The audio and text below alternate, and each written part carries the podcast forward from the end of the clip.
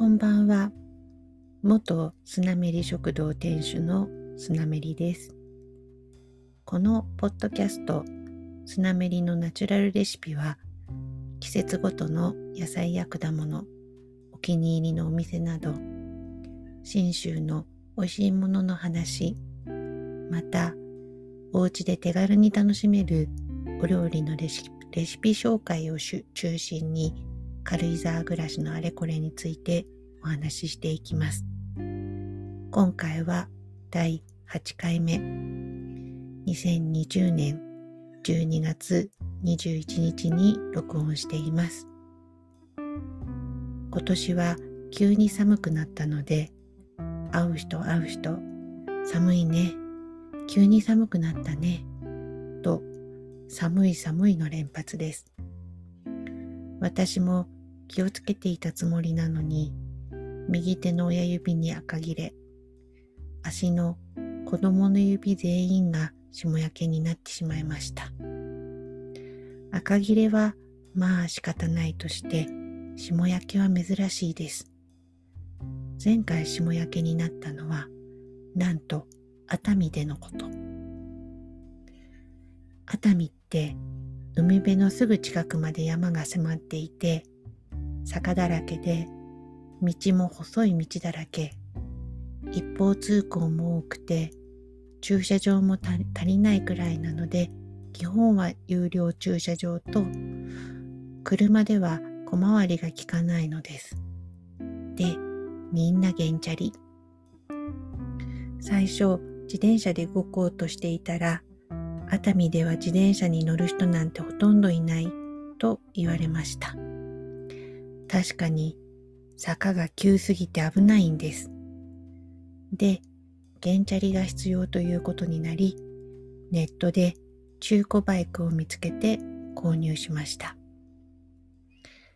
最初は配達してもらうつもりでしたが、バイクの値段が10万円ちょっとだったのに、配達の料金が2万5千円ぐらいと言われ、バイク屋さんが静岡市内で調べてみたら、熱海から70キロちょっと。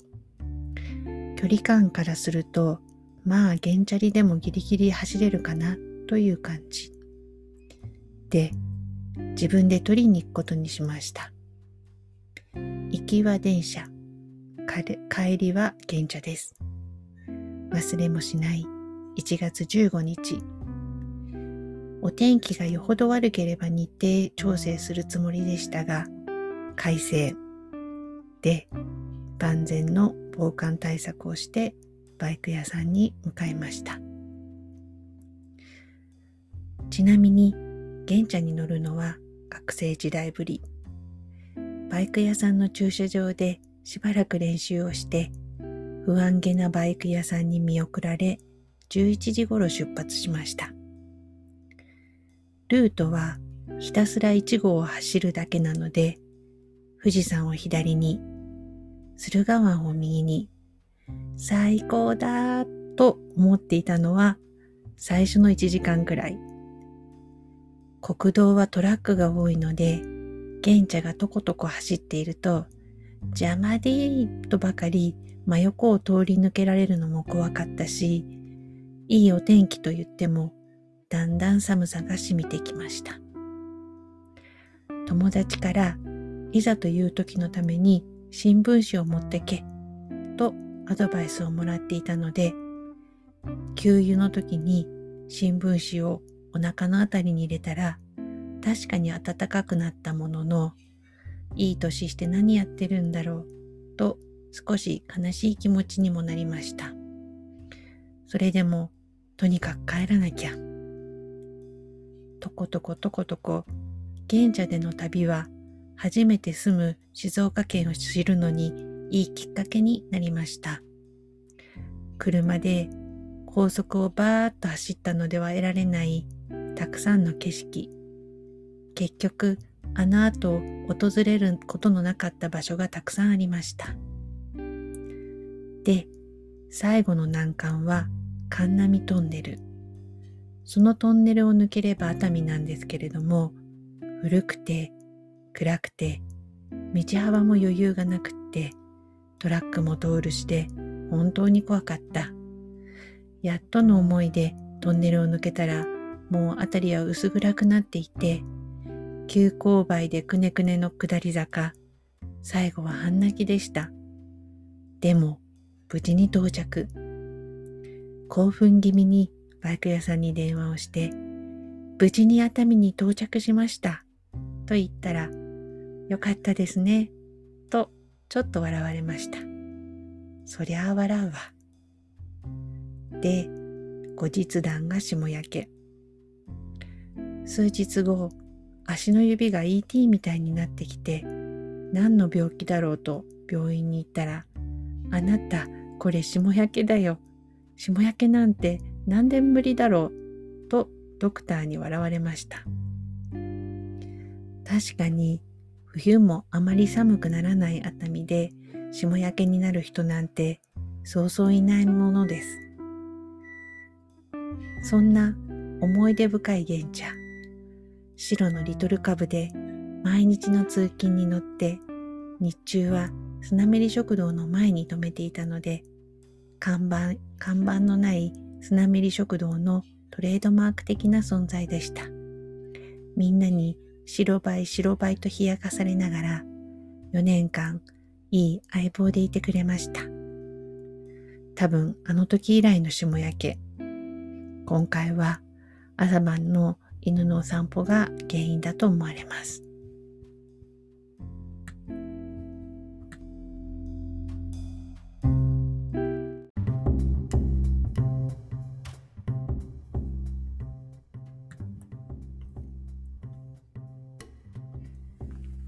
今日はローストチキンの話。我が家の一番のごちそうといえばローストチキンです。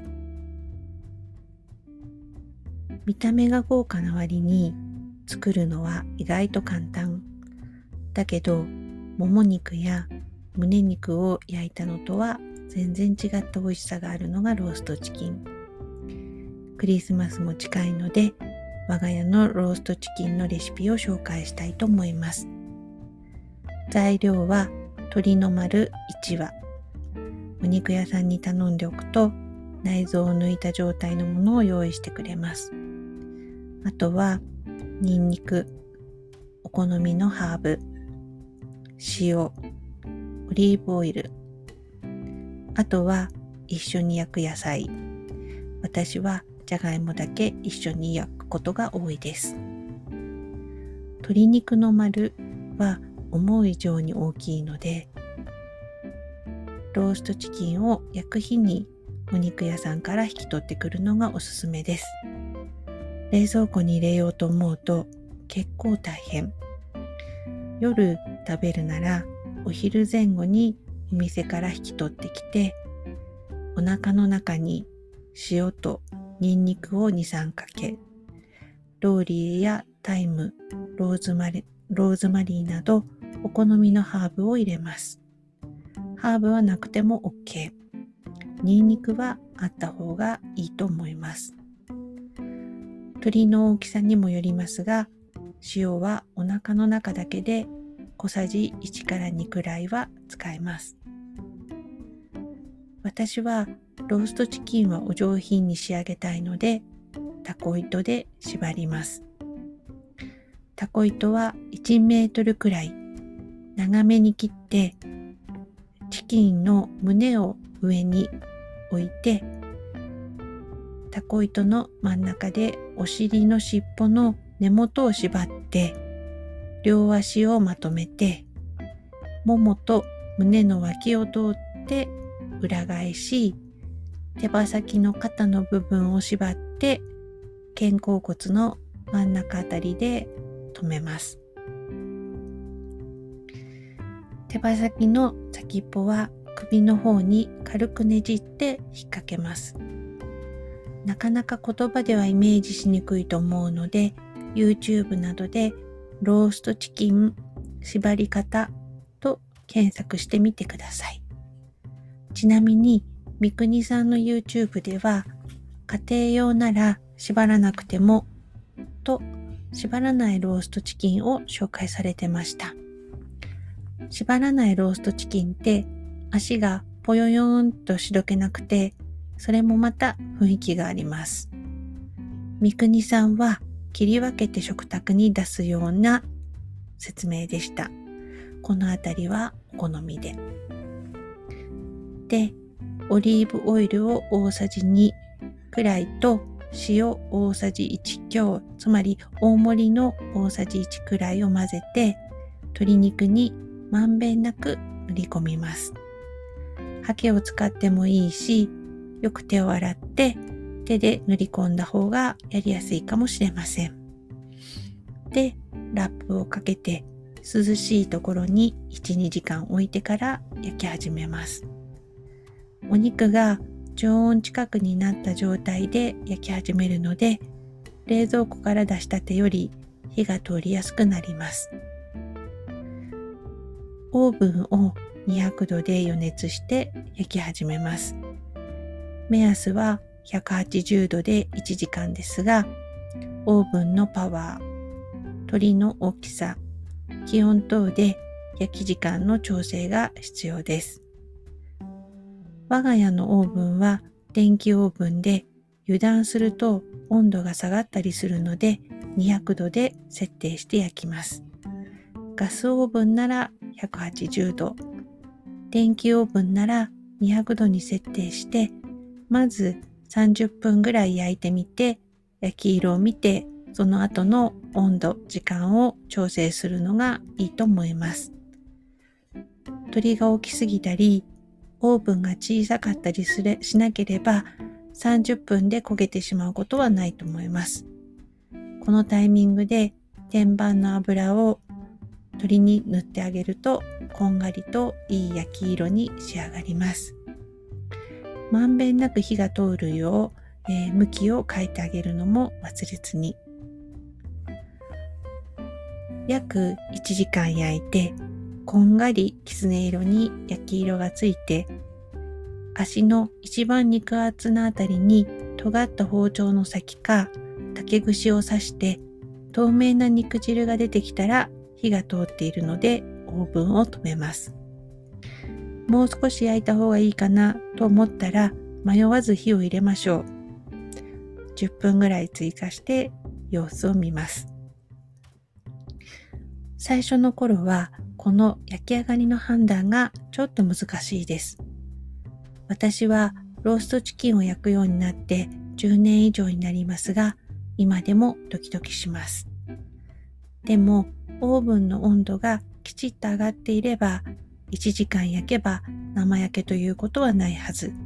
ただ、オーブンに表示されている温度が本当に出てるかは、実は怪しくて、オーブン用の温度計があった方が安心です。オーブンって何気にサバ読んだりするんですよ。で、1時間焼いたら30分ほどオーブンの中で休ませます。ここでも余熱が入るし、肉汁も落ち着きます。なので、いただく時間を計算して余裕を持って焼き始めるようにしてください。私は付け合わせ用に大きめのくし切りにしたじゃがいもにオリーブオイルと塩をまぶしたものも一緒に焼くことが多いです。天板にじゃがいもを置くと肉汁でびしゃびしゃになってしまうので鶏肉の脇に耐熱皿やアルミ皿に入れて焼くようにしています。このあたりもお好みで。私は食卓で切り分けるのが好きなので大皿にじゃがいもと一緒にドーンと盛り付けます。食卓でちょっともったいぶりながらもも、胸、手羽を切り分けるのが楽しいです。マスタードとかも用意するんですが、塩だけの味付けでも十分美味しくて、気づいたら食べ終わっていることが多いです。で、残った骨はスープストックにして、翌日ラーメンにするのも楽しみ。お肉がついてると、ガラを使った時とはスープの味が全然違うんです。スープストックはひたひたより少し多めの水からスタートして優しくコトコト煮て水分が半分ぐらいになったら出来上がりです。蓋はしないで煮込んでください。ついつい美味しくて骨をしゃぶっちゃうとスープにはできないので気をつけてくださいね。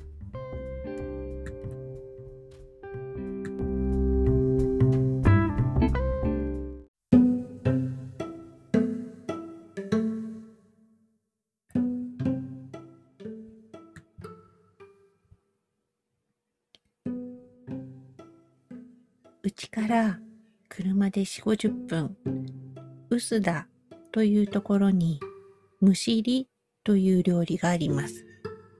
蒸しって食べるから蒸しりなんだとか。お店によってバリエーションはあるようですが、いわゆるローストチキンなんですが、なんとなく和風なのが特徴。我が家は瀬川さんというお店の蒸しりがお気に入りです。お店で食べられるところもありますが、瀬川さんは予約制でテイクアウト専門。クリスマスから年末年始は予約を取るのも難しいようです。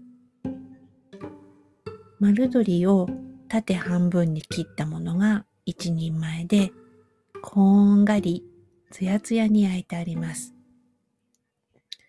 材料のところに若鶏、塩、胡椒と書いてありますが、胡椒の風味は強くなくって、まさに塩味の鶏、ザ、鶏。シンプルなんだけど、すごく美味しいんです。最初のうちは名前の通りに手で蒸してワイルドに食べていたんですが、最近はフォークとナイフでお肉を取り分けて残った骨をスープストックにして翌日ラーメンにするのが定番です。皮がうっとりするような綺麗な焼き色で香ばしくってももも胸も手羽もそれぞれの味わいがあります。鳥って美味しいねって毎回思わずつぶやいてしまいます。このむしりはクリスマスにありつくのはハードルが高いので、今年は11月下旬にいただきました。美味しかったな予約が立て込んでなければ当日予約もできます。ピックアップの1、2時間前には電話をし、えー、予約をしてください。機会があればぜひおすすめです。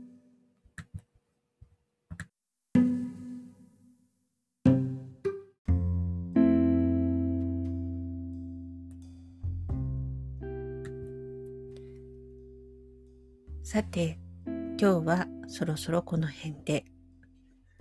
次回は好きなポッドキャストや YouTube のお話をしようと思います。